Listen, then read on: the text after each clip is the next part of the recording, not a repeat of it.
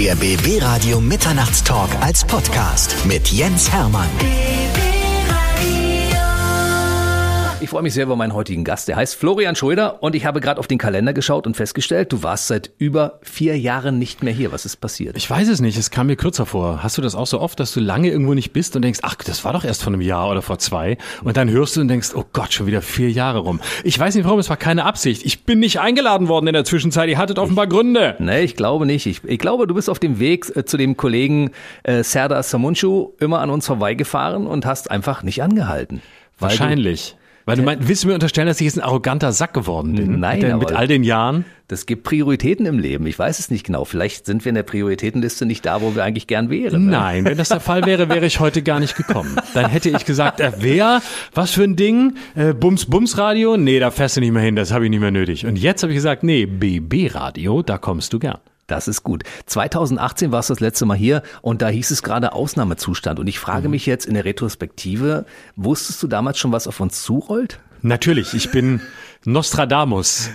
Das wusstest du doch immer. Du hast, hast du eine Glaskugel zu Hause? Ich habe keine, ich bin die Glaskugel. ich verstehe. Ja, ich wohne da drin. äh, nee, natürlich nicht. Ich habe damals das Programm Ausnahmezustand genannt, weil ich ähm, irgendwie das Gefühl hatte, dass das zu dieser Zeit passen würde. Und das Einzige, was ich dazu sagen kann, ist, ähm, ich habe natürlich keine übersinnlichen Fähigkeiten, aber man hat, glaube ich, als jemand, der sich permanent mit der eigenen Zeit beschäftigt und versucht, auch etwas wie Medium der eigenen Zeit zu werden, um endgültig in die Esoterik abzudriften. Aber damit meine ich, dass die eigene Zeit permanent in einen hineinwirkt und am Ende dafür sorgt, dass man hoffentlich was Lustiges zustande kriegt. Wenn man das die ganze Zeit macht und die ganze Zeit Beobachter ist der eigenen Gegenwart oder dessen, was einen umgibt, dann glaube ich, hat man ein Gefühl äh, für Themen und für Zustände. Und im besten Fall, das gelingt nicht immer, aber im besten Fall schafft man es, im richtigen Moment den richtigen Titel für äh, die hoffentlich richtige Show zu finden. Absolut. Es ist ja selten, dass vier Jahre nachdem es erschienen ist, das Programm immer noch so aktuell ist wie nie zuvor. Genau, und mittlerweile habe ich schon wieder ein neues, das Neustart heißt. Ja, und das passt auch. Und das habe ich lange bevor alle Neustarthilfen äh, in, in Aussicht waren auch schon so genannt. Das war nämlich noch vor der Pandemie. Die Premiere war nämlich für den Herbst 2020 angesetzt, fand dann auch statt, nur ohne große Premiere, aber ich, man konnte ja damals wieder auf Tour gehen und ich fing an. Und da habe ich schon damals gedacht, hey, äh, Neustart wäre das nächste, das kommt nach dem Ausnahmezustand. Ja, und jetzt ist es ja ein bisschen, ist es ein Neustartgefühl. Also mindestens ist es das, was wir uns wünschen und darum geht's ja auch in der Show. Dann heißt äh, wahrscheinlich das nächste Programm Triple Wumms oder sowas, ja? Nee, oh nein, nein, nein. Niemals der, niemals der Trittbrettfahrer von Formulierungen Um von Gottes anderen Willen. werden. Nein, nein, nein. Und erst recht nicht von Scholz, von Scholzis. Das hat keinen Sinn. Und schon gar nicht bei so einem kreativen Kopf wie bei dir, das der Fall Und ist. nicht ne? mit Wumms. Das Nein, ist ja wirklich genau. das allerletzte. Das also, würde ich vorher aufhören, bevor ich sowas machen würde. Das nehmen wir nachher nochmal auseinander. Ne? Du hast ja natürlich die aktuellen politischen Themen immer in deinem Programm auch drin und es gibt ja nichts, was du aussparst. Es findet ja alles komplett statt Ja. bei dir. Die volle Pa- Palette. Absolut. Alles und jeder auch. Das finde ich auch so schön, dass äh, ich andauernd beschimpft werde aus allen Richtungen. Und äh, ich habe auf Twitter mir den Spaß erlaubt und äh, einmal Boris Palmer aus Tübingen äh, gegen den Vorwurf, er sei ein Rassist ähm, zu verteidigen. Und äh, habe mich kurz danach äh, lustig gemacht über Rechte. Und ich habe wirklich bei, beim ersten Tweet äh, haben mich die ganzen, haben mich die ganzen Linken angekackt, was ich mir eigentlich einfiele, ob ich jetzt die Seiten gewechselt habe. Und beim nächsten Tweet, als es dann wieder gegen Rechte ging, äh, hatte ich die ganzen Rechten, äh, Doofbacken, die sagten, der zwangsfinanzierte Sack hat überhaupt nichts zu melden. Und die haben nur nicht nur die beiden Tweets gelesen und gesehen, was ich gemacht habe, sondern haben einfach ganz stumpf immer das kom kommentiert, was ich gemacht habe. Das ist sehr lustig zu beobachten. Du bekommst immer dein Fett weg, aber du machst ja auch nichts daraus. Du, du postest auch die Dinge, wo Leute dich so ein bisschen in Anführungszeichen ankacken. Ne? Ja, mit Freude. Ja, ich äußere mich eigentlich nur zu Themen, die mich irgendwie, die, die mich interessieren und zu denen ich eine Idee habe. Und die Ideen sind auch nicht immer endgültig. Das heißt auch nicht, dass ich radikal hinter allem stehe, was ich da sage. Manchmal formt sich erst meine Meinung dadurch, dass ich es getwittert habe, unter dem alten Motto, woher soll ich wissen, was ich denke, bevor ich gehört habe, was ich sage. In dem Fall gelesen habe. Und äh, dann manchmal ändert sich auch meine Meinung wieder, aber ich habe ein ganz spielerisches Bewusstsein, gerade bei Twitter oder, oder Facebook oder Instagram. Und ich möchte eigentlich auch dafür werben, einfach damit spielerischer umzugehen und nicht alles so tot ernst zu nehmen, aber ich habe immer nur todernste Menschen. Also ich glaube mittlerweile, die Zugangsberechtigung für Twitter ist schlechte Laune. Deswegen bin ich auch sofort im Trend gefolgt und zu Mastodon mit rübergegangen. Komm zu uns bitte. Hier, hier wird gelacht und hier darf auch gelacht werden. Ja. Hier muss sogar gelacht werden. Beim Aber RBB wird auch gelacht, sehr viel sogar. Die haben gar keine andere Wahl mehr. du darfst das an dieser Stelle auch mal sagen.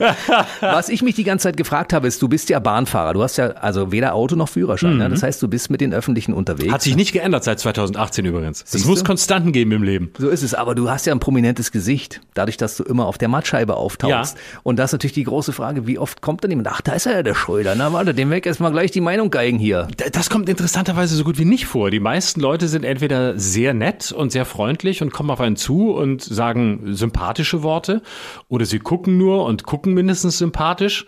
Ähm, so richtig Leute, die einen jetzt öffentlich äh, so richtig zur Sau machen wollen oder irgendwie negativ sind, die kommen eigentlich gar nicht. Und ich glaube, das ist ja auch das, was man häufig beobachtet, nämlich dass Leute, die online eine große Fresse haben, meistens offline gar keine haben, sondern das sind Leute, die dieses, die dieses Medium brauchen, weil sie häufig, glaube ich, sonst ziemlich klein mit Hut sind und ähm, deswegen äh, haben die wahrscheinlich gar nicht die Power oder die Energie oder äh, die Worte dafür, ähm, um sich dahinzustellen und äh, wirklich was zu sagen. Und der Schröder ist ja auch ein großer, wenn er vor einem steht, ne? Das muss man auch mal sagen. Lang, ja, lang. ja. Und ich glaube, du würdest jeden äh, zu Boden quatschen, wenn der anfängt, mit dir eine Diskussion Und anzufangen. nicht ne? nur quatschen, mein Freund, wenn du wüsstest, welche Kräfte in mir stecken, die du nicht kennst. Jetzt hat er es endlich mal ausgesprochen. Ja. Du hast ein neues Buch, darüber werden wir gleich reden. Schluss mit der Meinungsfreiheit für mehr Hirn und weniger Hysterie. Ja. Da sind wir eigentlich auch beim Thema. Aber heute haben wir natürlich auch ausführlich Zeit, mal deine Lebensgeschichte ein bisschen zu erzählen, Mhm. weil ich meine, deine Geschichte ist wirklich interessant, weil wenn ich mal in den Kalender gucke, wir haben 2022, im nächsten Jahr ist dein erster Bühnenauftritt, 30 Jahre her, ne? Äh, z- 1993, völlig Ja. richtig. Ja, stimmt. Da war ich zum ersten Mal bei Schmiteinander, bei Harald Schmidt im WDR damals. Und äh, ja, das war der Anfang von allem. Da habe ich, glaub, hatte ich, glaube ich, 45 Sekunden Zeit, um aus heutiger Sicht unglaublich Originelles zu machen, nämlich Helmut Kohl und Norbert Blüm und Udo Lindenberg zu parodieren. Würde mir heute nicht mehr passieren, aber damals war es damals war es normal. Aber es war der, die Grundlage für eine große Karriere. Es war der Anfang von allem, ja. Daraufhin habe ich Praktikum beim, beim Lokalradio bekommen, bei einem Privatsender in Freiburg, FR1 hieß der damals. Und dann fing ich an, in den Medien zu arbeiten. Dann fing ich an, das zu machen, was ich mir eigentlich immer gewünscht hatte. Und das ist dadurch schon ins, ins Rollen gekommen. Das stimmt. Aber früher hattest du deine Oma entertained, ne? Das, damit ging es eigentlich los, ne? Ich wollte ja immer zum Fernsehen und meine Oma und ich haben so eine Art Wetten das nachgespielt. Ich war Gottschalk, sie war alle Gäste. Und ich habe mir auch immer Wetten überlegt, die sie garantiert nicht gewinnen konnte. Das waren natürlich jetzt keine Baggerwetten oder sowas. Also so viel Platz hatten wir nicht im Wohnzimmer bei Oma. Aber so kleine Sachen, irgendwas äh, raten oder irgendwie so Wissenssachen, die man dann rausfinden musste oder kennen musste. Ähm, irgendwelche geografischen Fragen. Meistens habe ich irgendwas genommen, wo ich sowieso wusste, dass sie schwach ist. Ein kleines Arschloch, das ich war. Und so, aber das war sehr lustig. Und dann haben wir da immer Wetten das gemacht. Und wenn meine Mutter anrief, um zu fragen, ob wir auch Hausaufgaben machen, weswegen ich eigentlich bei meiner Oma war, äh, bin ich immer rangegangen und habe ins Telefon gebrüllt, wir sind auf Sendung! Und habe aufgelegt. Und äh, dann hat sie wieder angerufen, um zu fragen. Und dann habe ich einfach nur noch abgehoben und wieder aufgelegt. Und wenn es abends Ärger gab, habe ich gesagt, bei Gottschalk ruft auch keiner an und fragt, ob er Hausaufgaben gemacht hat. Coole Geschichte. Weißt du, Florian, dass wir einige Parallelen haben? Ich war früher auch ein dickes Einzelkind, gemobbt, weil äh, unflexibel, unsportlich und äh, mit wenig Talent äh, ausgestattet. Und ich habe früher auch die ganzen Sendungen immer im Fernsehen geguckt. Allerdings war mein Held damals später auch Gottschalk, aber vorher war es Dieter Thomas Heck. Tatsächlich, ja. Und, und die, die davor kamen, weil ich bin ja ein paar Jahre älter als du. Dementsprechend wollte ich ja auch mal Ansager werden. Ne? Und Mhm. äh, jetzt bin ich Ansager. Ich meine, du bist Fernsehstar geworden, weil du schon immer mehr konntest. Äh, auch äh, parodieren und so, das konnte ich nicht. Aber ich wollte Ansager werden. Aber es ist doch interessant, ne? Es ist so, dass viele Leute, die so eine ähnliche Biografie haben, also die aus einer Defensive kommen, weil sie eben entweder ähm, schlecht mit ihrem Körper klarkamen oder dick waren, häufig geht ja beides einher, oder Pickel hatten oder sonst irgendwas, also so, so eine Deformation hatten, sage ich jetzt mal, so eine kleine, ähm, dass die häufig einander erkennen und häufig äh, sehr ähnliche Wege gehen, weil sie gezwungen sind, sich aus dieser Defensive rauszuarbeiten. Und ich habe häufig in meinem Leben festgestellt, dass mir immer wieder Menschen begegnet sind, die das auch unmittelbar verstanden haben, mit denen ich auch einen besonderen Draht hatte. Und dann gibt so Leute, die eigentlich immer, ja, so, wie man so sagt, in der Peer Group waren, also die angesagt waren, die irgendwie cool waren, die mhm. dazugehörten und die dann ganz viel von dem, was unser Leben, sage ich jetzt mal, ausmacht oder geprägt hat, überhaupt nicht verstehen können. Die stehen daneben und denken, was hat er denn da? Wie, er war mal dick? Ja, ist er jetzt nicht mehr? Oder äh, damals war er unbeliebt, ist er doch jetzt nicht mehr. Aber tatsächlich sind das gerade in der Pubertät so Erfahrungen, die sich ganz, ganz tief ähm, einschreiben in die eigene Geschichte und die einen auch so recht nie verlassen. Hm. Bei mir war es so. Ich saß in meinem Zimmer, vor unserem Haus war eine Rasenfläche, dort haben die Jungs Fußball gespielt. Mein Vater sagte, geh doch Fußball spielen. Die wollten mit mir aber nicht spielen, weil ich nämlich mit großer Zielgenauigkeit den Knöchel bzw. das Knie der anderen traf, aber nicht den Ball. Dementsprechend wollten die mich nicht mitspielen lassen. Was habe ich gemacht? Ich habe zu Hause Fernsehen geguckt. Mhm. Und da waren die ganzen Sendungen, die ich damals gesehen habe, ja, vom großen Preis angefangen und all diese Dinge und dachte, mhm. Mensch, so Showmaster. Ansage. Genau. Man sucht sich eine, man sucht sich so eine, man Toll. sucht sich im Grunde aus dieser, aus diesem äh, Moment des Außenseitertums oder der damals sicher auch gefühlten Einsamkeit, äh, sucht man sich so eine, so eine Kunstwelt. Also bei mir war das dann auch Fernsehen oder Radio. Mhm. Das habe ich einfach, ich habe nächtelang Radio gehört, ähm, SWF 3 damals in Baden-Württemberg, wo ich herkam. Und dann habe ich Fernsehen geguckt und da konnte ich mich in einer Fantasiewelt einrichten, weil ich mich mit diesen Leuten, die allem entzogen waren, was mein Leben ausmachte, Moderatoren, Moderatoren, Showmaster, konnte ich mich identifizieren und ich hatte ein Ziel, weil die hatten es ja geschafft. Die hatten das geschafft, was ich wollte und die hatten sich offenbar oft auch befreit aus dem, woraus ich mich befreien wollte. Mhm. Bei mir kam die Musik dazu. Ich wurde ja dann Disc-Jockey irgendwann und dann gab's Renommee, als ich äh, das erste Mal als DJ der Schule die Leute zum Tanzen gebracht habe. Genau. Dann ging's los. Ne? Siehst du, bei dir war's DJ. Bis heute bist du ja, bist ja, du ja in dem Radio Bereich. DJ, genau. Genau. Und bei mir war's war's dann einfach die Parodie. Bei mir waren es die Figuren. Bei mir waren es äh, war es so ein äh, so, so ein Talent, Leute nachzuahmen, Lehrer und andere Prominente. Und plötzlich wendete sich so das Blatt. Äh, und so wie du dann wahrscheinlich auf der, auf der, auf der Feier äh, ganz oben hinter Pult standst, genauso war es bei mir. Dann war ich plötzlich der, dem alle zuhörten, über den alle lachten. Aber nicht mehr, weil er scheiterte im Sport und die Rolle vorwärts nicht konnte, sondern weil er plötzlich ähm, Leute parodieren konnte und halt anderthalb Stunden durchreden konnte und man hatte was zu lachen. Hm, und du bist deshalb zum Radio gekommen, weil du ein, einigen Leuten schwer auf, die, auf den Sack gegangen bist, ne? Und das war bei mir tatsächlich auch so. Ich war, glaube ich, einer der längsten Praktikanten bei meinem ersten Radiosender in Berlin. Ja. Zehn Monate, weil es ja. gab kein Volontariat, aber ich habe einfach durchgehalten. Genau. Dann bin ich halt da. Genau, so war es bei mir auch. Ich bin dann mit 15 da zur FA1 gekommen und habe da ähm, Radiopraktikum in den, in den Schulferien gemacht, in den Sommerferien. Klar, ich war ja Schüler. Und dann kam ich einfach in allen Schulferien wieder und ich habe noch nicht mal Geld bekommen. Also meine Mutter hat mir die Fahrten von Lörrach, wo ich groß geworden war, nach Freiburg bezahlt. Das sind so 60 Kilometer, Stunde mit dem Zug. Und ähm, ich habe dann da äh, mit meinem Schülerticket bin ich hin und her gefahren und habe in jeden Schulferien so ein bisschen mehr gemacht und habe mich da immer nach vorne gedrängelt und auch tatsächlich alle genervt. Also wenn der Nachrichtensprecher, der die Regionalnachrichten vorlas, da saß und in Hektik war, zwei Minuten vor halb, wenn um halb die Nachrichten kamen, um noch die letzte Meldung zu schreiben, stand ich dahinter und habe gesagt, was machst du da, wie machst du das und wie geht das? Und bin mit dem ins Studio gelaufen, um mir anzugucken, wie das läuft, weil ich das genauso machen wollte. Er hat dich aber nicht rausgeschmissen. Nee, der hat mich gerettet. Ich sollte rausgeschmissen werden. Also es gab tatsächlich einige, die sagten, der darf nie wiederkommen, der nervt so sehr. Der ist ein so ein anstrengendes Kind. Also also wir sind hier wirklich kein Kinderhort. Der soll mal in zehn Jahren wiederkommen, wenn er studiert hat und sich benehmen kann. Aber ich bin einfach geblieben. Und es war der Nachrichtenchef, den ich am meisten nervte, der sagte, nö, genau solche Leute brauchen wir. Genau solche Leute machen so ein Medium aus. Und das werden die sein, die es in der Zukunft auch gestalten. Und deswegen müssen wir denen eine Chance geben. Und dass er nervt, ist ein Zeichen, dass er was will. Siehst du?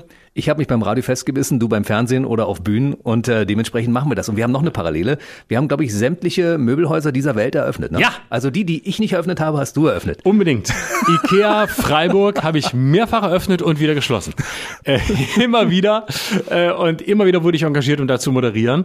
Und das war eine wahnsinnige Schule, weil man macht ja bei diesen Bühnenmoderationen vor solchen Möbelhäusern oder auch Autohäusern, macht man ja nichts, außer die Leute voll zu quatschen, weil da hm. kommen Leute rein, die sollen irgendwie animiert werden, im innen in die Innenräume zu gehen. Und du stehst ja meistens draußen unter so einem Dach und machst halt Quatsch. Und, mach, und ich habe mir halt Spiele ausgedacht, die ich mit den Leuten gespielt habe, habe irgendwelche Normalos auf die Bühne geholt und habe mich gefreut, wenn die Traube vor mir größer wurde. Und das ist eine unglaubliche Schule, weil du sendest auf einer Bühne, sagen wir mal, gegen ein Publikum, das dich nicht sehen will, weil dich auch keine Sau kennt und keiner damit rechnet. Und wenn die, die nicht wissen, dass du da bist und die nicht wissen, wer du bist und die das eigentlich gar nicht wollen, dann stehen bleiben, dann hast du erste Schritte geschafft. Siehst du, aber das ist eine gute gute Grundlage für das, was später kam. Ich meine, du hast dann, viele Comedians scheitern daran, dass sie sagen, ich stehe vor 20 Leuten, weiß gar nicht, was ich mit denen anfangen soll. Du hast gesagt, das ist wie bei einer Eröffnung von Ikea. Ja. Ich werde ihnen jetzt mein Programm aufdrücken und wenn die dann auch noch lachen und klatschen, dann habe ich alles richtig gemacht. Ja, und das war tatsächlich für mich eine große Erleichterung, als ich zum ersten Mal auf einer Bühne auftrat vor zahlendem Publikum. Das war noch im Ensemble. Es war so eine Heinz-Erhardt-Show, die wir machten. Das war noch kein Soloprogramm. Aber es war für mich ungeheuer, als was da für ein Applaus war, was da für eine Stimmung in dem Saal war, obwohl die mich natürlich auch nicht kannten, weil ich völlig unbekannt war. Meine drei Kollegen waren viel bekannter. Aber plötzlich waren da Menschen, die das, was ich tat oder das, was wir taten, sehen wollten. Und bisher hatte ich ja nur Geburtstage bespaßt, ab und zu Hochzeiten und eben Möbelhäuser eröffnet. Das heißt, immer Leute vor mir gehabt, die sich dachten, warum, warum unterbricht jetzt jemand den Hauptgang und das Dessert und redet noch? Und dann plötzlich zu sehen, was kommt, wenn Leute sich für dich entscheiden, das war für mich äh, ein, ein einziger Genuss. Insofern habe ich dann diese Ochsentour auch nicht als so krass empfunden wie viele andere. Viele bezeichnen das als Ochsentour, ja. Das war damals so furchtbar. Ich habe angefangen, bin von Dorf zu Dorf gefahren. Da war manchmal fünf Leute, mal 50 und das war wirklich eine Ochsentour. Das fühlte sich schwer an im Gegensatz zu heute, wo dann 500.000 oder 2.000 Leute da sind.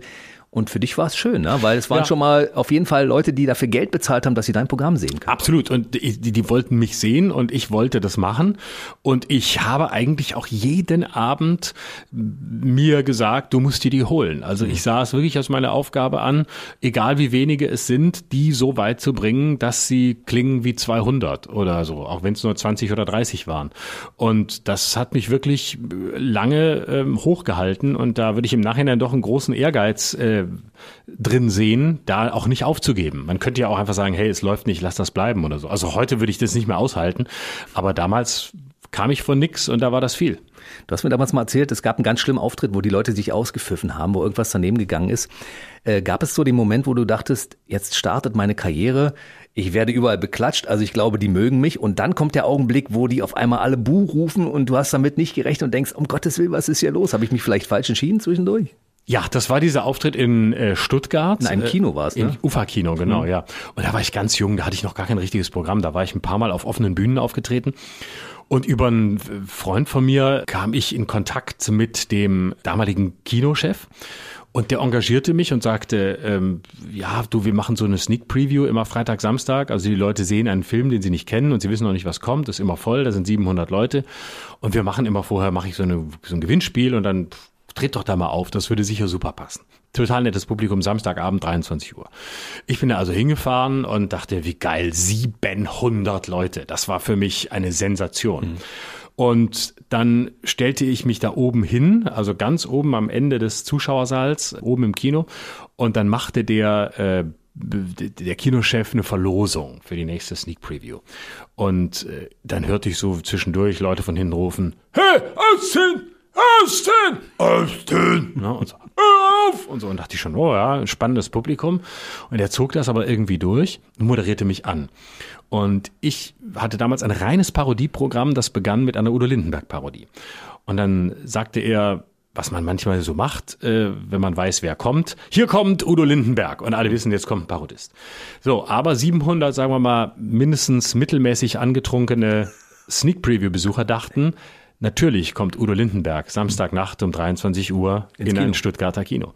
Applaudierten wie die Blöden, bis sie mich sahen. Und dann stand ich da vorne und ja, Hallöchen, die so eine kleine Nummer gemacht. Mein Text gemacht und so und äh, die ersten lachten und dann ging es so ein, zwei Minuten, dann fingen so Buhrufe an. Und da kam wirklich so eine Welle von ganz hinten fing es an so Buh, Buh, Buh und dann ging das immer wie eine Welle weiter nach vorne. Und am Ende buhte der ganze Saal, du kommst auch dagegen nicht an. Also da hast du keine Chance mehr. Und dann habe ich vor mir den Notausgang gesehen und bin einfach rausgelaufen, mitten im Satz, weil ich auch gar nicht wusste, was ich noch tun sollte und habe mir geschworen, ich werde nie wieder auf eine Bühne gehen. Aber ich hatte schon den Kleinkunstwettbewerb der Uni Freiburg zugesagt und da musste ich auftreten, weil ich ihn zugesagt hatte und den habe ich dann gewonnen und dann drehte sich das Blatt. Siehst du, und den Kleinkunstpreis hast du 15 Jahre später wiederbekommen, ne? 2006, 2021. Genau. Also 15 Jahre waren Immer. dazwischen. Stimmt, genau, ja. Zwischendurch haben wir noch den Baden-Württembergischen bekommen und dann jetzt Ja, ja. den richtigen im, im, im vergangenen Jahr, genau, ja. Das ist krass, ne? Ja, ja, stimmt, das ist wahr. Diese 15 Jahres äh, sind mir gar nicht klar gewesen. Stimmt, ja. Du, zweimal 15 Jahre zu deiner ersten Show mit Harald Schmidt. Also, Ja, stimmt, genau. Mann, Vielleicht oh, ist die- was ich alles. Vielleicht ist die 15 so ein bisschen deine Zahl. Wahrscheinlich, Man muss ja. darüber mal nachdenken. Gibt es nicht so eine Theorie, dass alle sieben Jahre so Jahre sind, in denen sich ganz viel verändert oder den, in denen Menschen viele Veränderungen treffen? Da gibt's, es gibt irgendwie so eine Theorie. Ich bin jetzt sehr unverständlich, weil ich das auch nur vom Hörensagen kenne, aber ähm, vielleicht sind es auch 15 bei mir. Vielleicht sind nur alle 15 und dafür umso mehr. Bei dir sind zweimal siebenhalb, weißt du? Ja, genau. Damit die sieben irgendwie mit drin Ja, ist. genau, genau. Wann hast du das Gefühl gehabt, jetzt habe ich es geschafft, jetzt äh, starte ich durch hier als Kabarettist, Comedian? Interessanterweise hatte ich das immer wieder und oft dann, wenn ich den Glauben hatte, habe ich mich total verschätzt, weil es dann doch nicht so war. Und ähm, weil ich dann doch den Eindruck hatte, ich bin mehr als ich kann und dann gab es meistens auch große Rückschläge. Deswegen, es war so, als ich meine erste Fernsehsendung bekam im SWR damals, da war ich 25, 26, das war so 2006, 2007, da habe ich gedacht, jetzt äh, kommt der ganz große Durchbruch, aber das waren dann sechs Sendungen im Jahr, nachts um halb zwölf im dritten. Und dann war ich schnell auf dem Boden der Tatsachen und ähm, habe gemerkt, dass es halt doch ein langwierigerer Weg ist. Also tatsächlich immer dann, wenn ich dachte, jetzt dann war es meistens äh, eine Illusion. Das lag aber auch an mir, dass ich viel zu viel da rein interpretiert habe. Viele große Künstler hinterfragen ständig ihre Arbeit. Ne? Ist es genug? Ja. Passt das? Das ist bei dir, glaube ich, auch der Fall. Und du lässt das ab und zu auch mal einfließen, weil ich habe die äh, Lauterbach-Parodie gesehen. Da hast du gesagt, sinngemäß, er ist wie ich, gnadenlos hochbegabt. aber er bekommt es nicht über die Rampe. Ich, ich sehe so Parallelen. Kann das sein, dass du sowas manchmal auch über dich denkst und das in deine Charaktere einfließen lässt? Nein, ich halt, also sowas wie gnadenlos hochbegabt würde ich niemals über mich sagen. Das müsste ich ja messen lassen. Dann würde, könnte ich es entweder mit Recht sagen oder nicht.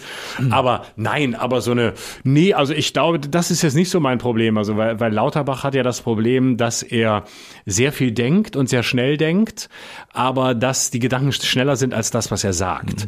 Und dadurch wird's ja auch so lustig. Dadurch kommt ja auch diese ständige, also sagen, also, also muss er sagen, ne? Und was man so kennt. Ob der hochbegabt ist oder nicht, weiß ich nicht. Er ist sicherlich ein, ein sehr, sehr schlauer Kopf. Aber ähm, da sehe ich jetzt ehrlich gesagt relativ wenig Parallelen. Ich habe das manchmal auch, dass ich zu viele Gedanken auf einmal habe, dann werden aber meine Sätze eher zu lang. Weiß ich, merke ich so, dass ich am Ende des Satzes gar nicht mehr weiß, warte mal, wo habe ich denn angefangen, wo wollte ich denn eigentlich hin? Aber sie werden nicht wirr. Ich das hoffe. Ist der Unterschied. Ich hoffe, ich habe manchmal, ich habe schon Podcast-Folgen mit Serda gehört, wo ich am Ende dachte, das ist aber auch ein Satzkonstrukt. Jetzt hör doch, mach doch mal Punkt. Was ist denn das? Dann ärgere ich mich so über mich selbst. Aber tatsächlich so eine grundlegende Unzufriedenheit mit sich selbst oder das Gefühl, nicht genug getan zu haben, nicht genug geleistet zu haben. So ein latentes äh, Gefühl, hinter sich selbst oder den eigenen Möglichkeiten zurückzubleiben. Äh, Das ist schon immer da. Und das ist, glaube ich, bei fast allen so, äh, die weiterarbeiten und die nicht stehen bleiben. Ich glaube, in dem Moment, in dem man sagt, so wie ich bin, bin ich super, ähm, und es ist eigentlich ziemlich gut, was ich hier mache, dann äh, hört man auf, gut zu sein. Dann lass das mal von einem Kollegen sagen, der dir jetzt in die Augen schaut. Also du machst das schon sehr, sehr gut und äh, du bist ein sehr, sehr kluger Mensch mit einem profunden Wissen in vielen, vielen Bereichen, wo ich immer daneben stehe und denke, meine Güte, Hut ab vor dem Schröder. Oh, danke. Das ist ein, das ist ein schönes Kompliment. Apropos Schröder, wie viele Leute haben dich denn schon mit dem anderen Comedian verwechselt, der auch Schröder heißt? Nicht sehr viele, ähm, das, weil wir doch sehr unterschiedlich sind und sehr unterschiedlich aussehen, aber es gab sicher in der Anfangsphase immer mal welche, ähm, Herr Schröder heute ohne Perücke unterwegs, was ist denn da los? Ja, nee, aber die so dachten, ja, ich gehe heute Abend zu Schröder, weil zu Etze. Nein, zum anderen. Ne? Und ich habe in einem Programm den Witz gemacht, ähm, das ist aber schon ein paar Jahre her. Viele kommen dann zu mir und sagen, äh, ja, bin heute Abend beim Schröder, welche beim, beim Atze, nein, bei dem anderen, dem David Beckham für Arme.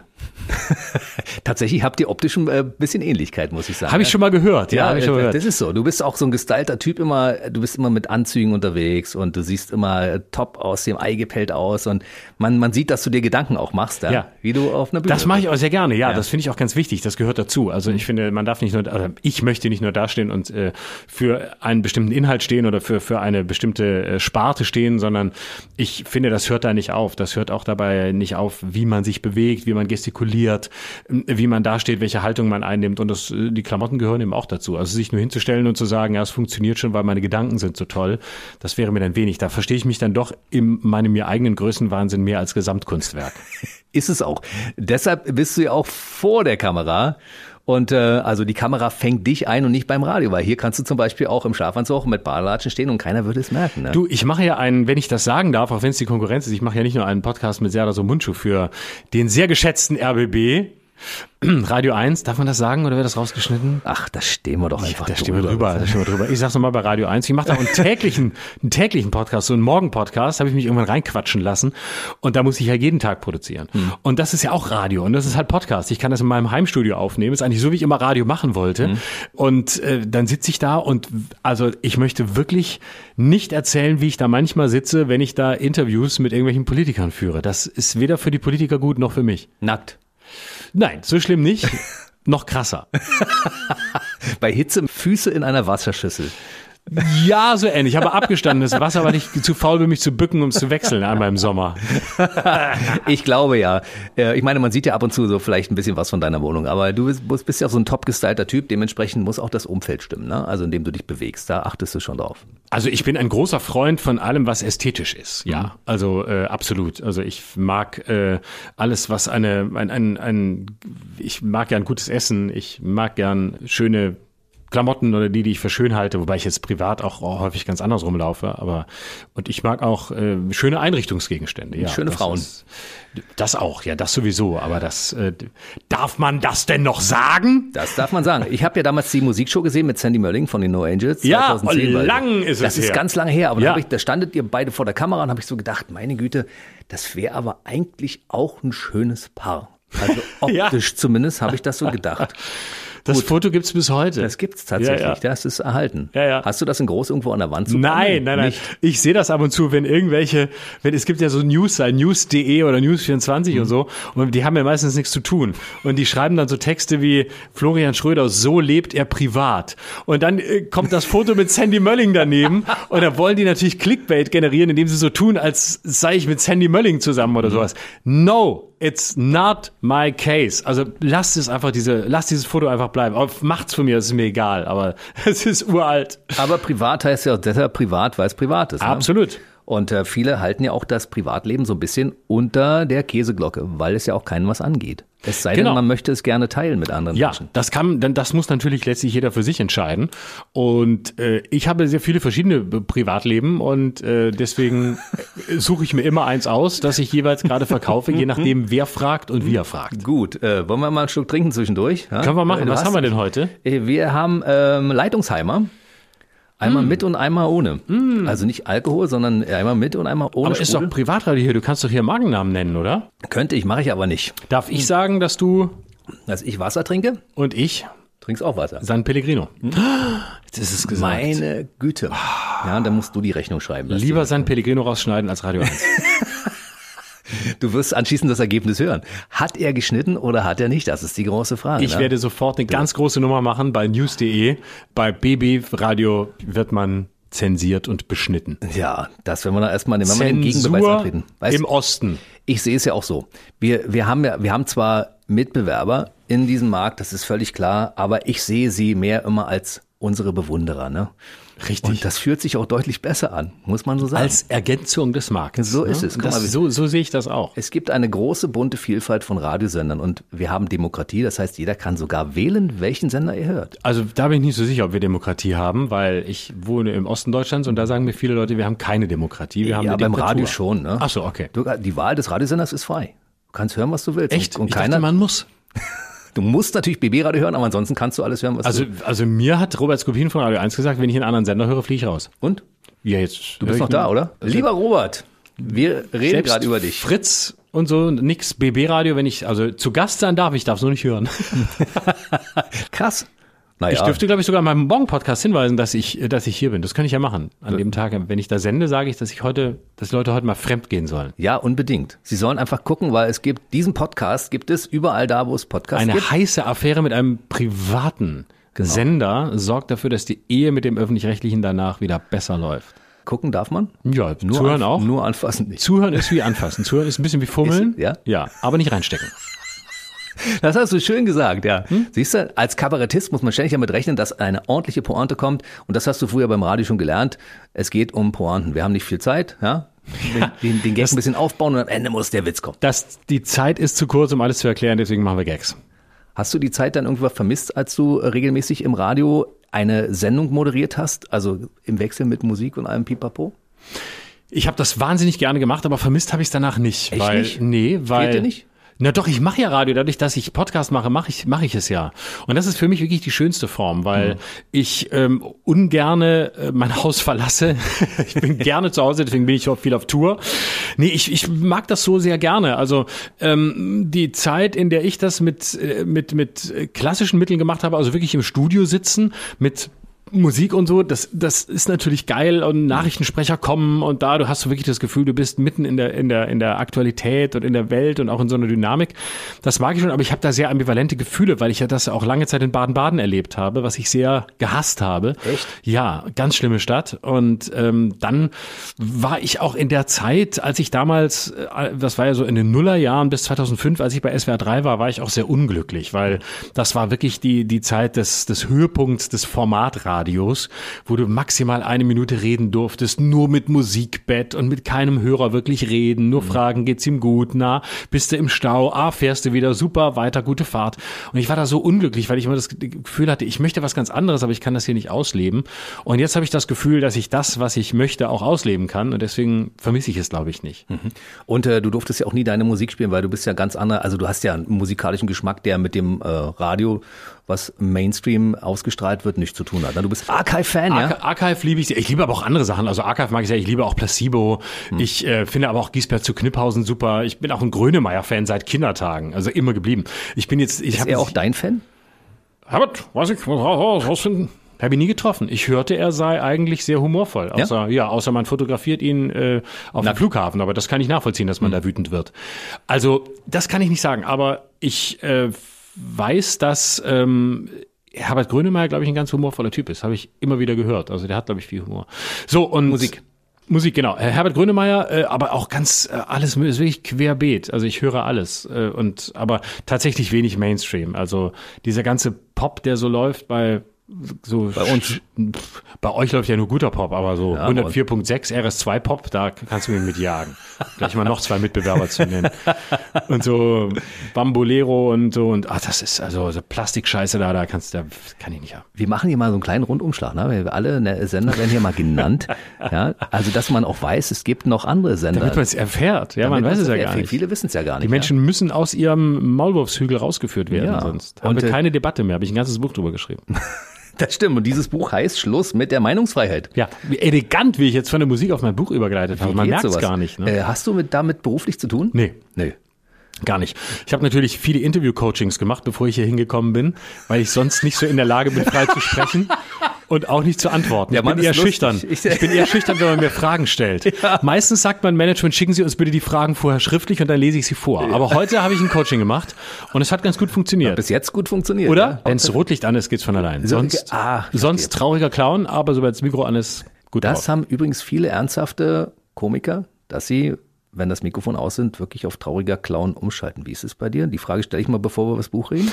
Also trauriger Clown, so würde ich mich nicht beschrieben sehen. Aber was tatsächlich viele Leute ähm, mir sagen, ich kann das selbst gar nicht so beurteilen, ist, äh, dass ich privat bedeutend ruhiger bin, also überhaupt kein Sendungsbewusstsein habe ich glaube auch, also neulich habe ich das von jemandem gehört, äh, den ich, den ich äh, über ein paar Ecken kennengelernt hatte, der wirklich nichts mit Fernsehen zu tun hat, noch nicht mal Fernsehen guckt mhm. und der mich dann eine Weile kannte und dann irgendwann zu mir ins Programm kam und sagte, ich habe ja immer gehört, was du machst, aber ich habe es halt nie gesehen und ist ja was völlig anderes. Also ich habe dich jetzt erst privat kennengelernt. Privat bist du ja total schüchtern und introvertiert und äh, total zurückhaltend und jetzt so und dann explodierst du da auf der Bühne.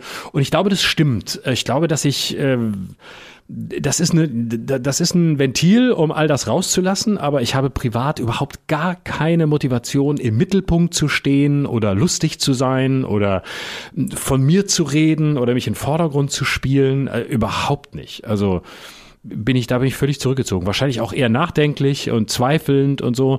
Nicht traurig, das würde ich nicht sagen, ähm, aber äh, ja, ich glaube, das ist schon eine andere Seite. Und ich Krass. bin auch sehr froh drum. Krass. Ich bin ja privat auch ein Quatscher. Also ja? nicht, dass ich mir immer in den Mittelpunkt stellen muss, aber ich rede gerne mit Menschen und ich höre auch gern zu. Ja, das tue ich auch. Ja? ja? das tue ich auch. Ich rede sehr viel mit Menschen, aber ich höre dann wirklich, und da, da treffen wir uns total. Hm. Ich liebe es zuzuhören, weil die Leute denken immer, ja, der labert ja die ganze Zeit.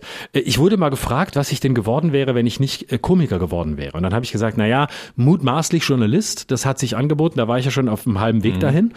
und wenn ich nicht Journalist geworden wäre, dann wäre ich Psychotherapeut geworden. Und dann guckten die mich an und sagten, was? Wieso du?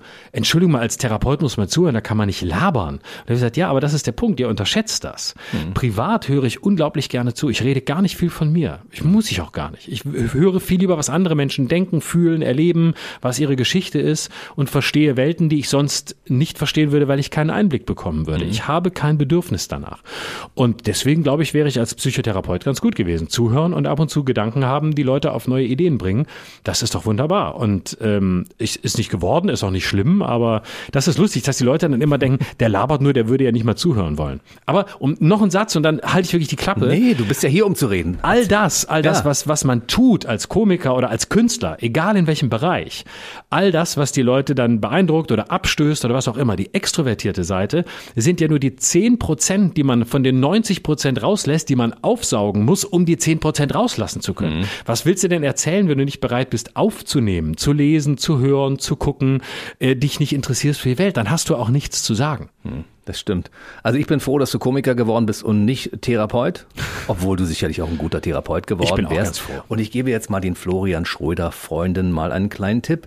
Wenn ihr den Florian mal wieder ein bisschen zum Quatschen bringen wollt, dann nehmt einfach ein Mikrofon mit mit einer roten Lampe, stellt das einfach auf den Tisch und schon ist der Mann ein anderer. Ne? Das heißt, ihr habt dann auch das Programm, was ihr haben wollt und nicht nur den Florian, der da sitzt und sagt, erzählt mir mal, was passiert ist in den letzten Wochen. Ich will mal hören, was hier los war. Genau, so macht ihr das. Ich komme auch zu euch nach Hause, stellt mir ein Mikro hin und dann, weil in Wahrheit möchte ich viel lieber viel mehr reden, aber es hört mir halt keiner zu. Und bitte, bitte ladet mich ein, stellt ein Mikro auf. Du, ich hatte letztens Paul Panzer zu Gast und der hat zu mir gesagt, und da habe ich sehr gestaunt drüber, wenn ich die Wahl hätte zwischen dem, was ich jetzt mache und äh, am Nordpol zu sitzen und alle zwei Stunden die Temperaturen abzulesen und in eine Tabelle einzuschreiben, ich würde mich für den Nordpol entscheiden. Ja, und das ist so eine erstaunliche Geschichte.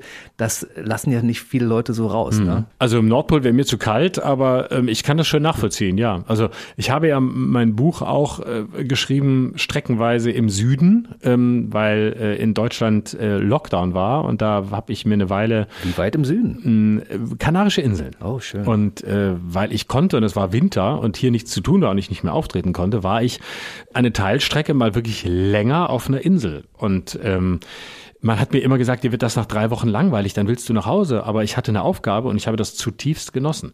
Keine Termine, immer leicht einsitzen, um mit Harald Junke zu sprechen mhm. und dabei Sätze aufschreiben, die zum Glück ein Lektor nochmal gelesen hat, um den Alkoholpegel rauszustreichen. Aber das war schön. Hat er viel zu tun gehabt? Der Lektor? Und, ja, auf viel, musste er viel rausstreichen? Eigentlich nicht. Also ich schreibe, glaube ich, ganz, ganz präzise äh, auf ein Ziel zu. Ähm, man muss immer mal wieder kürzen, aber das war dann eine Sache der Gesamtlänge, sonst wäre das Buch noch dicker geworden und es ist eh schon dick genug. Mhm. Das war das Einzige, aber äh, jetzt nicht so, was sonst Lektoren häufig machen darf, Widersprüche oder Bilder gerade ziehen, weil ich irgendwie schiefes Zeug äh, schreibe, das jetzt nicht. Es sind 354 Seiten geworden ja. und obendrein gibt's on top noch eine Anleitung zur Meinungsfreiheit. Absolut. Finde ich spannend. Und wie viele Wochen hast du dann geschrieben? Neun Monate. Tatsächlich Insgesamt eine ordentliche, eine, ja, hat mir, Per Steinbrück hat mir das mal schön gesagt. Er hat an allen Büchern neun Monate geschrieben. Also ein gutes Buch ist die, hat die Länge einer Schwangerschaft. Mhm. Wobei man dazu sagen muss, natürlich Autoren, die in der Belletristik sind, also Romane und Erzählungen schreiben, die schreiben zum Teil Jahre. Das ist was anderes. Aber so ein Sachbuch, das sich mit einem halbwegs aktuellen Thema beschäftigt, wie das meinige mit Meinungsfreiheit, das schreibt man so in einem guten Dreivierteljahr mm, intensiv, wenn man sich konzentrieren kann und nicht allzu abgelenkt ist, runter. Es ist äh, das vierte Buch. Ja. Haben die anderen auch neun Monate gebraucht? Ein bisschen länger. Das Entscheidungsbuch hätte, hätte Fahrradkette hat eine Weile länger gebraucht. Die anderen auch in etwa, ja. Also vielleicht auch mal zehn oder elf oder mal ein bisschen kürzer, aber in der Richtung ja. Vier mal neun Monate, 3,6. Also du hast fast vier Jahre deines Lebens äh, damit verbracht, Bücher zu schreiben. Das ja. ist aber eine schöne Aufgabe. Ne? Inklusive ne? Recherche sogar noch ein bisschen mehr. Siehst ja. Aber ich habe es gar nicht so gemerkt, weil bei den anderen Büchern war immer parallel noch Tour und dies und jenes. Da konnte ich mich gar nicht so intensiv widmen. Und ähm, da war es jetzt ein bisschen anders. Ich lasse mir meine Meinung nicht nehmen. Worum geht's in deinem neuen Buch Schluss mit der Meinungsfreiheit? Also der Versuch ist, diese ganzen Debatten, die wir zu diesem Thema haben, mal auf eine andere Stufe zu stellen. Wenn du Bücher liest über die Frage, inwieweit wir unsere Meinung noch sagen dürfen, sind die meistens in zwei Lager gespalten. Das sind die einen, die eher reaktionären, häufig muss man leider sagen, alten weißen Männer, die sagen, wir dürfen gar nichts mehr sagen, ist alles verboten, ich will mein Schnitzel haben und mein N-Wort sagen, ne, die Verteidiger des Alten. Oder du hast eben häufig sogenannte selbsternannte Progressive, die behaupten, äh, es dürfe nur noch der sprechen, der betroffen ist von dem, worüber er spricht. Also es dürfen nur Schwarze über Rassismus sprechen, es dürfen nur Schwule über äh, Diskriminierung von Schulen sprechen und so weiter. Und Beide treffen sich darin, dass sie identitär sind, nämlich dass die die eigene Identität über alles stellen und dabei eigentlich den Diskurs, das Gespräch äh, kaputt machen, weil sie auch die Welt nur noch durch die Brille des Verdachts sehen, nämlich durch den Verdacht, dass ihnen etwas genommen wird. Und ich habe versucht, ein Buch zu schreiben, wo ich beide Seiten ironisiere, mich über beide Seiten lustig mache und mal versuche scharf zu stellen, warum diskutieren wir da eigentlich drüber? Warum ist uns das Thema, unsere Meinung dürfen wir angeblich nicht mehr sagen, überhaupt so wichtig? Was hat sich da in den letzten Jahren verändert? Wo kommt die Unsicherheit her? Wo kommt die Angst her, die dahinter steckt? Und wo führt uns das hin? Und natürlich die Frage, was dürfen wir denn jetzt eigentlich sagen? Und was war die Initialzündung für dieses Buch? Der Auftritt damals auf der Bühne, wo du dich äh, bei den Impfgegnern dorthin stelltest? Ja, das war diese Querdenker-Demo in Stuttgart ja? auch, ja. Und in der Folge dessen habe ich mich äh, intensiv mit dem Thema beschäftigt, auch weil das Thema in der Zeit danach natürlich nochmal eine ganz neue Schärfe gewonnen hat. Mhm. Also die Diskussion war ja schon vorher da, aber in dieser Corona-Zeit und durch diese Radikalisierung der sogenannten Querdenker wurde da nochmal wesentlich intensiver drüber geredet. Also auch der ganzen Frage, soll man mit denen reden? Soll man die einladen? Wie weit lädt man die ein? Was ist False Balance? Also wo gibt man vielleicht jemandem einen Raum, der äh, nicht wissenschaftlich oder unzureichend argumentiert? Diese ganzen Debatten gingen da erst los und dann habe ich in diese Debatte rein dieses Buch geschrieben. Wo kommt dann das überhaupt her, dass alle Leute so das Gefühl haben im Augenblick, man dürfte nichts mehr sagen, es würde nur falsch Bericht erstattet und so weiter. Das muss ja irgendwo eine Ursache haben, dass die Leute das so fühlen, weil es ist ja entspricht ja nicht der Realität. Ja, also da gibt es sehr viele Ursachen, die stehen alle in meinem Buch. Ich versuche mal ein paar zusammenzufassen. Mal eine Kleinigkeit, also, ne? Genau. genau. Ähm, ich glaube, dass das Ganze mit einer ungeheuren Verunsicherung zu tun hat. Mit einer Verunsicherung der vergangenen Jahre und Jahrzehnte. Also wenn wir mal nur die Zeit nach 1989 angucken, was nun noch nicht so ewig her ist. Ähm, 1989 Mauerfall, Fall des Eisernen Vorhangs, all das, die 90er Jahre. Wir im Westen hatten das Gefühl, wir sind die Sieger der Geschichte, die Demokratie hat gesiegt, uns kann keiner mehr was was. Dann äh, New Economy Blase, alle, alle waren an der Börse. 2001 plötzlich der Bruch, der radikale Islamismus zeigte sich durch 9-11. Anschließend 2008 die Finanzkrise, die ja auch wieder mit 9-11 im weitesten Sinne zu tun hatte, ähm, mit diesen ganzen äh, Krediten in den USA und diesen gewährten Darlehen. Und so kam, merkten wir, die Einschläge kommen näher. Und dann kam äh, Charlie Hebdo als Terroranschlag in Frankreich, äh, dann kam jetzt Corona und plötzlich merken merken wir, die eigentlich in unserer Zeit so sicher gefühlte eigene Epoche ist verdammt unsicher. Und wir sind nicht die Sieger der Geschichte. Wir sind auch nicht die, die auf der Scholle sitzen, sondern es wird ungemütlich. Und ähm, das sorgt dafür, dass viele Leute das Gefühl haben, dass sie diese Welt nicht mehr einschätzen können, dass sie nicht mehr wissen können, was ist morgen und sich dann zurückziehen auf das, woran sie selbst glauben können, was sie wissen können. Und das ist die eigene Meinung. Das, was ich denke, das muss richtig sein. Und so, man sagt ja im Englischen, my home is my castle und heute könnte man sagen, my opinion is my castle. Also meine Meinung ist mein Schloss, da bin ich sicher, da kann ich mich verbarrikadieren, das stimmt, was ich sage und ich möchte auch möglichst viele Leute um mich haben, die das Gleiche denken, um nicht noch weiter verunsichert zu werden. Das wäre ein Grund. Und man kann das tatsächlich auch bei Instagram oder bei, bei TikTok sehen, dass diese Vergöttlichung der eigenen Meinung auf der körperlichen Ebene auch mit dem Körper stattfindet. Also den kann ich definieren, den kann ich so fotografieren, dass er gut aussieht, den habe ich im Griff. Ähm, alles andere habe ich nicht im Griff, aber solange ich in der Handykamera gut aussehe, solange kriege ich Zustimmung, Likes und bin der Gott meines eigenen Körpers. Du hast es ja geschrieben, das Buch, und du hast es auch wahrscheinlich danach nochmal gelesen. Setzt der Effekt ein, den man eigentlich haben möchte, dass man sich danach ein bisschen besser fühlt und diese Schwere, die man im Augenblick so fühlt, ein bisschen weggeht? Ich habe es tatsächlich nach der letzten Korrekturrunde, die wirklich immer ganz knapp vorher ist, danach, als es auf dem Markt war, nicht mehr gelesen. Ausschnitte mal, immer wieder greife ich mal auf, auf irgendwas zurück, was ich zitiert habe im Buch oder brauche mal einen Abschnitt, wo ich denke, ach, den kann man heute weiterdenken, dann gucke ich nochmal punktuell nach. Aber tatsächlich kann ich meine eigenen Bücher ab dem Moment der Veröffentlichung nicht mehr komplett lesen, weil ich das Gefühl habe, es ist nicht mehr mein Buch, sondern es gehört jetzt einer Öffentlichkeit. Und die darf jetzt drüber sprechen, die darf auch drüber urteilen, die darf jetzt damit machen, was sie will. Also so heilig das Ganze ist, bevor es rauskommt, so wenig Leute Anteil daran haben, so sehr möchte ich keinen Anteil mehr daran haben, wenn es veröffentlicht ist. Und ähm, ich habe schon das Gefühl, dass äh, der Punkt da, glaube ich, hoffentlich ganz gut rausgearbeitet ist.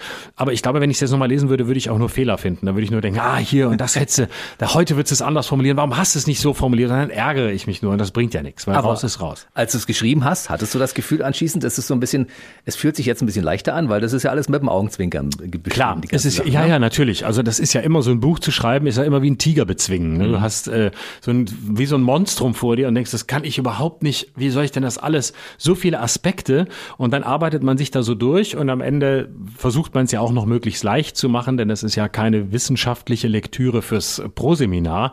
Es bezieht sich auf wissenschaftliche Quellen, aber es ist ein Buch, das Menschen unterhalten soll oder das sie zum Nachdenken anregen soll. Und danach hatte ich schon das Gefühl, dass ich das Thema besser verstanden habe und vielleicht selber auch mit einem veränderten Blick drauf gucke. Und ich glaube, mehr kann man eigentlich für sich selbst gar nicht erreichen. Siehst du, deshalb bist du heute auch hier, weil die Überschrift, die bei uns am Radiosender drüber steht, ist Unterhaltung.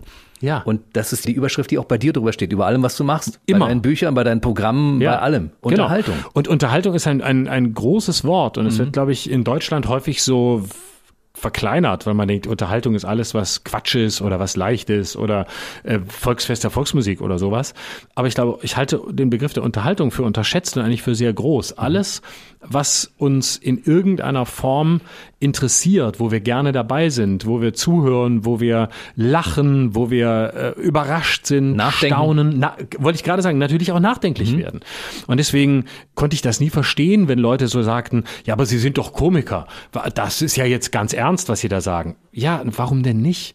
Also ich bin ja keine Lachmaschine oder keine Witzmaschine, sondern ich denke über Dinge nach und versuche die in der in der Sprache, in der Tonalität, mit den Begriffen, die ich zur Verfügung habe, auszudrücken. Mal ist es lustig und mal ist es halt ernster. Aber du bist ja nicht nur Komiker. Eben. Du bist ja auch Autor. Ja. Und du bist Fernseh- und Radiomoderator. Ja. Dementsprechend ist dieses ganze Spektrum abgedeckt. Natürlich, und es sind ja ganz viele Rollen. Ja. Und ähm, ich habe diese Enge nie verstanden, dass man so gemessen wird. Ja, der ist ja Kabarettist, da erwartet, erwartet man jetzt, dass er einen Witz macht oder so. Äh, das erlebt man auch häufig in Talkshows, dass irgendwelche Leute zu einem kommen und sagen, ja, sie können ja ganz ernst argumentieren. Ja, natürlich. Wenn ich nicht ernst argumentieren könnte, mindestens für mich selbst, dann könnte ich daraus gar keine Gags machen. Weil dafür muss ich ja was verstanden haben. Witze und Gags sind ja Referenzen. Das heißt, man bezieht sich auf etwas, was da sein muss, was die Leute kennen oder was man ihnen erklärt, damit sie den Witz verstehen. Also wenn ich die Grundlage nicht verstehe, dann müsste, könnte ich nur Gags machen über Dinge, die keine Grundlage haben. Dann könnte ich Gags machen über Bäume, die kennt jeder, aber es ist schnell langweilig. Das stimmt. Deshalb gibt's bei dir keine Gags über Bäume. Richtig. Oder nur am Rande. Ganz selten. Vielleicht finde ich einen. Wenn ich alle Texte durchgucke, finde ich vielleicht einen. Aber du hast auf jeden Fall die Corona-Zeit auch gut genutzt. Das heißt, du warst eine Zeit lang auf dem Kanaren, hast dort dein Buch geschrieben. Du hast parallel auch ein äh, Programm geschrieben, über das wir jetzt gleich reden werden. Du warst aber auch in verschiedenen Fernsehshows, in Radio-Podcasts. Also eigentlich bist du auch, ähm, weiß ich nicht, 24-7 immer on Tour gewesen, trotzdem draußen Corona dran stand. Und ich dachte wirklich, ich mache ja gar nichts mehr, ich bin ja gar nicht mehr präsent. Und die Leute sagten ständig, ah, da habe ich dich gesehen, da, du bist ja immer, du hast ja, gibt's gar kein Corona bei dir. Und ich dachte, doch, ich mache gar nichts mehr, das ist alles abgesagt. Also außer den Fernsehsachen natürlich, die gingen ja weiter. Gefühlt äh, bist du immer da gewesen, ja? Also gab ja eine ganze Menge. Höre ich so. Äh, Ja, hörst du. Du, ich kann dir sagen, ich bin ja jemand, der von außen guckt, wa? Ja. Ich folge ja auch den Leuten, die ich hier einlade und gucke, was die so machen zwischendurch. Deshalb müssen wir gleich auch nochmal über, dein, über deine prominenten Jukebox reden, die ich natürlich auch spannend finde. Ich Ja. kann die immer wegschmeißen. Aber wir reden über dein Programm. Das heißt, du hast parallel in der Zeit auch ein Programm geschrieben. Worüber Mhm. schreibt man während Corona? Wo alle Leute nur über Corona reden. Da- Da muss, also du musst, es muss ja mit einfließen. Ja. Aber andererseits es, darf es nicht das dominierende Thema sein, Genau. weil den Leuten das mittlerweile auf die Nerven geht. Ja, ja, genau.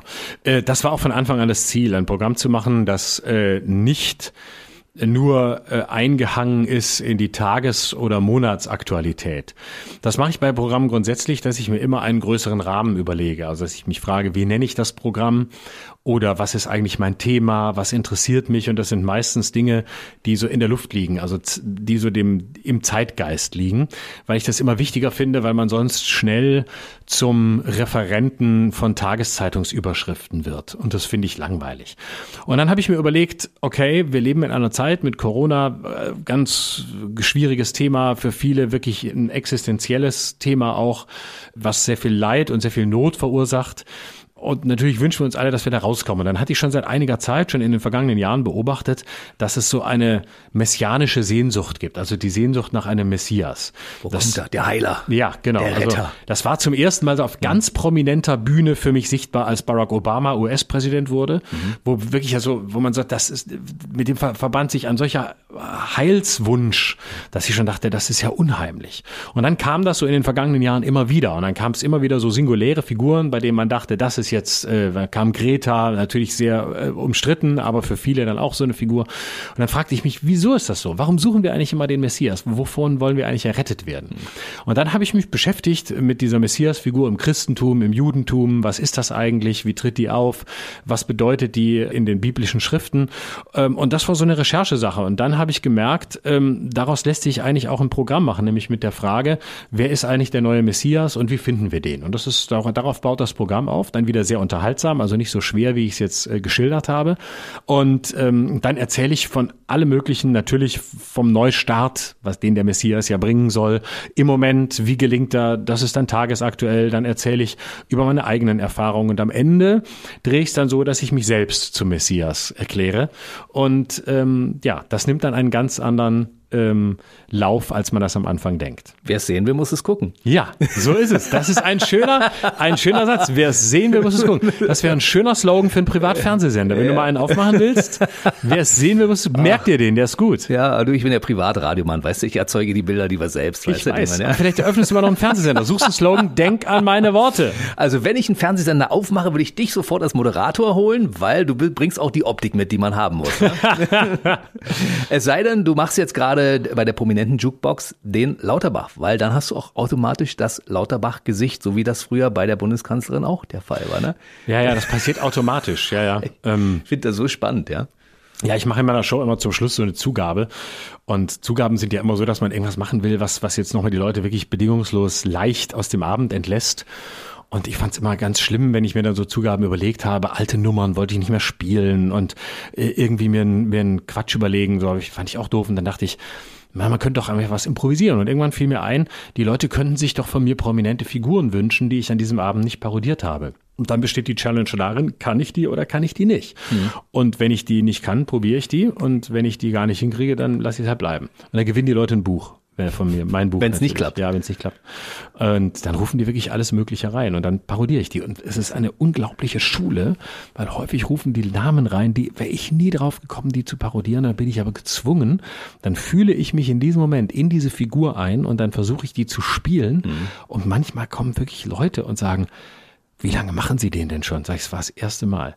Nein, wirklich. Und das manchmal gelingt es. Manchmal liege ich auch daneben. Also manchmal scheitere ich auch, aber das ist total schön. Beim Gesundheitsminister bist du ein, wirklich ein äh, Talent. Ne? Den musstest du dir nicht lange aufdrucken. Den Na, das hat, den- nein, das stimmt auch nicht. Also, das war eine Weile, habe ich also schon also gebraucht. Weil, nein, das war nicht einfach. Dann, dann lass mich das einmal sagen. Sie lachen, Herr Mann. Also gibt's da gar nicht zu lachen. Also, weil man hat also das gesehen und dann sah ich also dann, wie er sich also sagen bewegt, was er sagt. Und dann habe ich das also lange gebraucht. Und das also, da- das ist nicht leicht. Das ist also, gerade in der Pandemie hat man zwar Zeit, aber da muss man auch immer zuhören, was sagt der Lauter und dann dauert das etwas und irgendwann hat man das dann drauf. Hast du ihn schon mal getroffen, persönlich? Ja, Und? er war bei mir in der Satire-Show im ersten, in meiner Fernsehsendung zu Gast, gibt's auch noch in der Mediathek. Und da habe ich ihn sogar vor ihm selbst parodiert und habe ihm Rhetoriktipps gegeben. Und wie fand er es? da fand er sehr lustig. Also ich habe ihm dann gesagt, sie sagen immer also, also, also und äh, also sagen, also sagen, also, äh, also sagen, sagt er immer, also sagen, sozusagen und das kürzt er ab mit sagen. Also muss man sehen, also. Und äh, dann hat er tatsächlich, war sehr lustig, hat er gesagt, also Sie haben völlig recht, ich werde mich bemühen, dass also durch ein häufigeres äh, weiter aufzuplustern. Oder irgendwie so hat er das gesagt, das war sehr lustig. Also er hat auch Humor, ja? Voll. Ja, ja. ein sehr guten Humor, sehr ironischer Mensch, sehr trocken, sehr, ähm, sehr, sehr komisch, ja. Siehst du, und das habe ich gleich als kleinen TV-Tipp bekommen. Das muss ich mir unbedingt anschauen. Das ist mir durch die Lappen gegangen. Wie kann mir denn sowas passieren? Das weil weiß ich auch nicht. Weil viele Parodien habe ich ja gesehen. Äh, Markus Lanz zum Beispiel. Na gut, äh, das ist da die Frage. Ja. Heute wird er wieder, müssen wir nochmal nachhaken. Ähm, aber ähm, er würde da gerne nochmal dazwischen gehen. Er versteht das gar nicht, was Sie sagen. Ähm, äh, wissen Sie, Sie sind zu Gast, aber eigentlich bin ich selbst mein äh, bester Gast. Mhm. Ja, oh. genau das ist der Punkt. Oh. Ohne Witz, ja. Wie viele Sendungen hast du von ihm eigentlich gesehen? Wie viel oh. brauchst du dazu, um so eine, dir eine Parodie so aufzudrücken, dass du in dieser Perfektion das hinbekommst? Das geht manchmal recht schnell. Mhm. Also meistens bei solchen Figuren geht das zack, zack, ich sehe den und dann fange ich an und manchmal ergibt es sich durch einen Zufall und dann Manchmal brauche ich auch ein paar Wochen und irgendwann probiere ich es einfach vor Publikum aus. Und durch diese Parodie-Jukebox lerne ich das fast von allein. Und dann perfektioniere ich das wirklich durch Inhalieren, Inhalieren, gucken, gucken, gucken, aufnehmen und im richtigen Moment vor Publikum machen. Und dann lehrt mich das Publikum das. Also Publikum, das Publikum ist der beste Regisseur, weil die lachen oder lachen nicht oder du merkst, ah, jetzt, mhm. jetzt bist, jetzt hast du ihn und äh, das ist, da ist wirklich ganz viel das geht gar nicht so über den Kopf oder über Nachmachen oder über Spiegel gar nicht. Das geht wirklich ganz viel und es klingt sehr äh, esoterisch, aber es geht übers Fühlen. Man muss die Person wirklich fühlen. Und wie, wie steht sie, wie bewegt sie sich, wie, wie würde sie jetzt denken, wie würde sie handeln. Das heißt, du musst gar nicht so viele Bücher weggeben am Abend. Nee, gar nicht so sehr. Ja. Im, Im, höchsten Fall sind es mal drei oder vier. Das ist natürlich ein herber Verlust. Nee, aber manchmal auch gar kein. Es kommt darauf an, wie, wie schnell und intelligent das Publikum sich Leute wünscht. Mhm. Ungewöhnliche Leute wünscht. Ja, vor allen Dingen neue, die neu dazukommen, die genau. du vielleicht im Kopf hast oder gar nicht weißt, wie sie funktionieren. Und ja. die dann beim zweiten oder dritten Mal erst langsam an das Original ranrutschen. Ne? Ja, genau. Ja, ja, das, das dauert manchmal, aber ähm, das, dann geht es zum Glück recht schnell. Also mhm. es gibt auch Leute, die erschließen sich mir gar nicht, aber das hat dann damit was zu tun, dass ich mich nicht für sie interessiere. Mhm. Äh, das ist zwar selten, aber ab und zu gibt's das. Und dann muss ich halt auch sagen, sorry, da ist einfach nix. Oder wenn sie sich natürlich nicht äußern, wenn es kein Material gibt, ähm, die müssen ja auch was anbieten, äh, so dass ich sagen kann, ah, da, das ist interessant, weil, mhm. wie ist die Denkstruktur, wie sind die drauf, was wollen die politisch oder was wollen sie als Menschen. Das ist, wenn da nichts kommt, dann kann ich auch nichts machen. Also als Grünenwähler ein SPD-Politiker, wie unseren Bundeskanzler zum Beispiel, der geht dann aber schon, ne? Ja, sicher. Olaf Scholz geht immer, aber gibt halt nicht viel zu sagen. Ja, müssen Sie gar nicht lernen. Doch, ich muss das, tut mir leid. Nein, es gibt nichts zu sagen. Ich bin hier hingekommen, um nichts zu sagen. Ich kann Ihnen sagen, was ich weiß. Ich weiß, dass ich von all dem nichts wusste, wovon sie keine Kenntnis hatten und ich auch nicht. Und wenn wir beide keine Kenntnis hatten von dem, was wir nicht wussten, dann ist das Gespräch im Grunde beendet. Das ist genau mein Humor, Entschuldigung, aber ich finde das, deshalb sitze ich auch in deinen Schoß und schmeiß mich weg. Es ja. ist einfach so. Ich sitze auch in meinen Bundeskanzlershows und schmeiß mich weg. Zurückzukommen zum Florian Schröder ist dann äh, einfach oder nicht so? Ja, das, zack, zack, zack, das ja? ist sofort wieder. Ja, ja. Das ist Anschalten und Ausschalten. Na, wie oft kommen die Prominenten raus, wenn du zwischendurch im Supermarkt unterwegs bist Nie. und deinen Wagen voll? Nee, überhaupt nicht. nicht. Nein, überhaupt nicht. Ja? Null. Da nehme ich ja, nehme ich ja auf. Hm. Ist meine Rekordtaste gedrückt und nicht meine Sendentaste. Hast du schon mal gezählt, wie viel es überhaupt mittlerweile gibt? Wie viele Leute Sicher von dir über, parodiert? Über 100, die so ich mal viele. irgendwann parodiert habe, Meine ja. Güte. Aber es ist auch eine lange Zeit, die ich überblicke. Ja. Und der erste war Thomas Gottschalk vor deiner Oma. Das war einer der ersten, ja. Mit Gottschalk. Also anfing, anfang, angefangen hat es mit Kohl und dann mit Blüm und Lindenberg, aber angefangen, ja, das war der Anfang. Aber du warst ja bei Thomas Gottschalk auch schon in der Sendung. In einer bei RTL einmal, oh, das war ein ganz furchtbarer Auftritt, da habe ich, da war ich nicht gut, da habe ich irgendwie richtig gelost, irgend so ein Donald Trump Stand-up soll ich da machen. Das war so eine Sendung, die hat er auch nicht lange gemacht und äh, da war ich nicht besonders äh, zufrieden mit mir, aber das muss auch geben. Aber weiß er, dass du ihn parodierst? Ich glaube ja. Also da hat er das mindestens deutlich angedeutet, ja, ja. Aber da freut er sich drüber. Der mhm. ist ja wirklich einer, denn der ist ja, der ist ja nun wirklich so, wie er im Fernsehen wirkt. Hm. Das ist ein ganz zum Anfassen. liebevoller, wirklich sehr ja, wie soll man sagen, sehr harmoniebedürftiger Mensch, der wirklich frei ist von jedem Zynismus. Hm. Hat schon mal irgendein Prominenter darauf negativ reagiert, auf eine Parodie? Über ihn von dir? Ja, darf ich aber nicht drüber reden. Nein? Nein, zwei oder drei. Politiker? Nein. Nein, über Politiker reagieren gar nicht und vor allem nicht beleidigt. Also mhm. überhaupt nicht. Nee, nee. Schauspieler? Nee. Nein, nicht ganz. Musik? Nein. Äh, Kabarettist? Ja, das Genre stimmt. Never forget, Die- Komiker sind die humorlosesten Menschen der Welt. Die nicht immer, aber oft. Gar nicht, ja? Ja, ja. So, ich habe das schon mal gehört. Ja. Wenn hier einer von uns beiden die Witze macht, dann bin ich das. Habe ich schon mal von einem Gast gehört. Siehste? Siehste?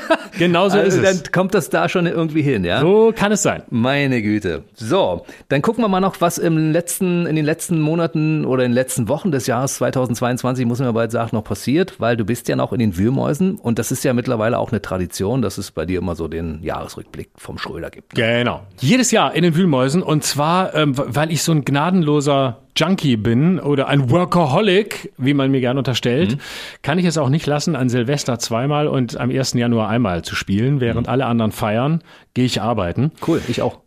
Geil, ne? Und ehrlich gesagt, ich mache es absichtlich, um diesem Scheißtag ausweichen zu können. Eine der überschätztesten Tage des Jahres, wo man einfach entweder untertauchen muss oder einen beruflichen Vorwand hat, weswegen man nichts tun kann. Und da bin ich in den Wühlmäusen. Aber es sind tolle Tage. Ich liebe das. Und ich spiele tatsächlich einmal über die, über, über die 0 Uhr Grenze hinweg. Äh, mein Jahresrückblick, Schluss jetzt, wo ich einfach aufs Jahr zurückgucke und ich kann versprechen, es ist kein Kriegsprogramm. Die Leute denken immer, es gab nichts anderes als Ukraine-Krieg. Und als ich anfing, die Themen zu sondieren, muss ich sagen, ich war so perplex, was alles los war dieses Jahr, wie bunt das auch war, wie viele Themen es gibt. Es waren nicht alle schön, aber sie sind sehr lustig. Und ich habe darauf geachtet, dass der Krieg da ist, wo er hingehört, dass er stattfindet, aber dass er nicht dieses Programm dominiert. Das hat Putin nicht verdient. Kleiner Hinweis, in der Weihnachtsshow am 24. Dezember gibt es natürlich auch Tickets für diese Show bei uns zu gewinnen, können wir schon mal erzählen. Und du hast auch ein kleines, äh, schönes Paket, was du uns noch zur Verfügung stellen wirst, ein Weihnachtspaket. Na klar. Super. Gibt's noch irgendwas, was in, diesem Jahr noch passiert? Oder ist dann, ist dann noch, Nö, Jahresrückblick und Fernsehen geht weiter und so. Also genau, und 2023 dann wieder Neustart. auf jeden Fall. Ab Februar wieder in ganz Deutschland. Geht der Neustart wieder los. Genau. Das Jahr startet und Florian Schröder startet auch. So ist es. Neu. Genau. Ich freue mich, dass du heute bei mir warst und mal so ausgiebig Zeit hast. Ja, das war toll. Das hat sehr viel Spaß gemacht. Ja, ging mir auch so. Obwohl ich ein bisschen sauer bin, weil du sehr viele Witze gemacht hast, die eigentlich mir gehört hätten. Ich hab gar keinen nur Witz gemacht. Ich, äh, doch, ich habe es gespürt. Nur ich mache hier die Witze. Das wollte ich dir noch sagen. Nicht, dass du das Gefühl hast, dass kein Komiker da war. Ich bedanke mich sehr, dass du. Es war eine dreifache Verneinung. Hast du das Ja, gemerkt? ja, Nicht, das- dass du das Gefühl bekommst, dass kein. Das sollte man im Journalismus nie tun. Es versteht kein Mensch, was damit gemeint war. Aber wir wollen die Leute auch gezielt überlasten zum Schluss. das haben wir auch gut geschafft, glaube ich, ja? Absolut. Ähm, wir müssen bei Gelegenheit weiterreden, weil es Ja. gibt viele Themen, die wir besprechen müssen. Sehr gerne. Nicht erst 2028 kommt Lad mich früher ein, ich komme wieder. Ich hab's ja nicht weit. Versprochen? Ja, wirklich, ohne Witz, ich mag das sehr gern hier. Wunderbar. Florian Schröder war heute bei mir und äh, bis zum nächsten Mal. Bleib schön gesund und äh, viel Erfolg weiterhin. Ich danke dir. Der BB Radio Mitternachtstalk. Jede Nacht ab 0 Uhr. Und jeden Freitag der neueste Podcast.